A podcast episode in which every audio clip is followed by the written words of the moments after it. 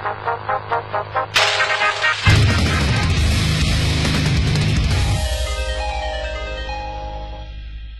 在我们眼中，日本人对自己国家历史的认识几乎只局限于战国时代和明治维新时代，剩下的古历史无从考证。近现代的侵略史又恶意歪曲，很多日本电影、游戏、小说题材都取决于战国和维新时期，特别是战国时代这段日本历史上最为动荡、最具传奇色彩的时代，成为了创作灵感的温床。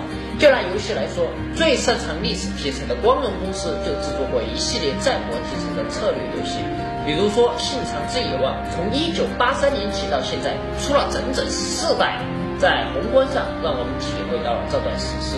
又比如说《泰格立志传》，让玩家从初出茅庐的小角色成长为战国大名，来逐步了解历史；而从微观细致的角度，通过一招一式的动作去演绎战国武士的华章。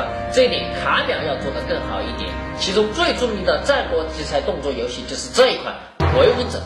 当时还在上初二的我，就为了这一盘游戏，可以说是日夜不息，奋力熬战，最终期末成绩足够理想，家长奖励了这盘游戏。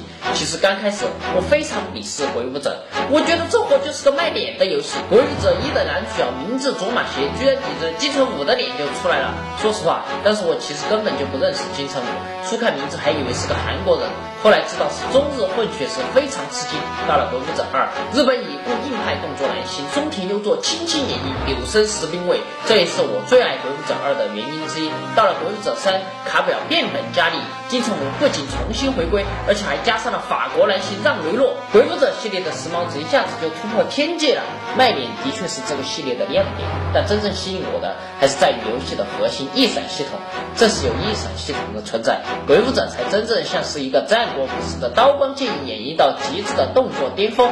而其中最精髓的谭一闪，还被热播无脑电视剧《爱情公寓》中的胡一菲学去了对付色狼，可见其深远影响。可以看到，那个时候的卡表还难以称之为表，算是真正的业界良心。随着日本游戏市场的慢慢萎缩，卡表的表性开始显露无遗。曾经的硬派动作游戏《鬼武者》居然摇身一变，化作软妹卡牌网页游戏《鬼武者魂粉末》登场了。看看游戏里面的巨乳女护士啊啊，巨乳女武士，这叫鬼武者，鬼畜子还差不多。还有这是什么？小红帽跟烽火连城动荡不安的日本战国时代有个半毛钱的关系啊？还右手那把无知冲锋枪是怎么个情况？这卡表为了赚钱，是不是连纯洁的童话都不放过了？另外，这女的好像我在哪见过，粗壮的大腿，撩人的小裤，难道不就是？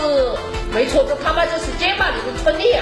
我们记住的话，春丽应该是纯正的 Made in China，这丫头也和日本战国时期有关。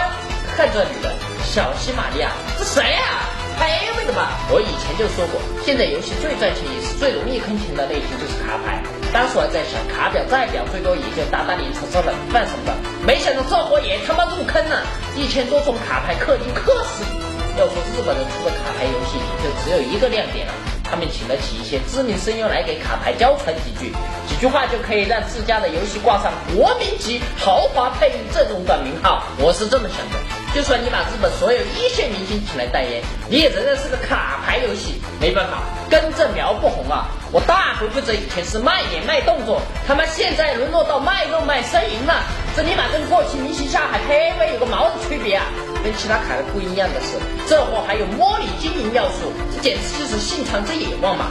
这款鬼者魂把乱舞、策略、摸你、养成、收集、角色扮演所有要素都聚集了，偏偏扔掉了怪物者最根本的灵魂——动作。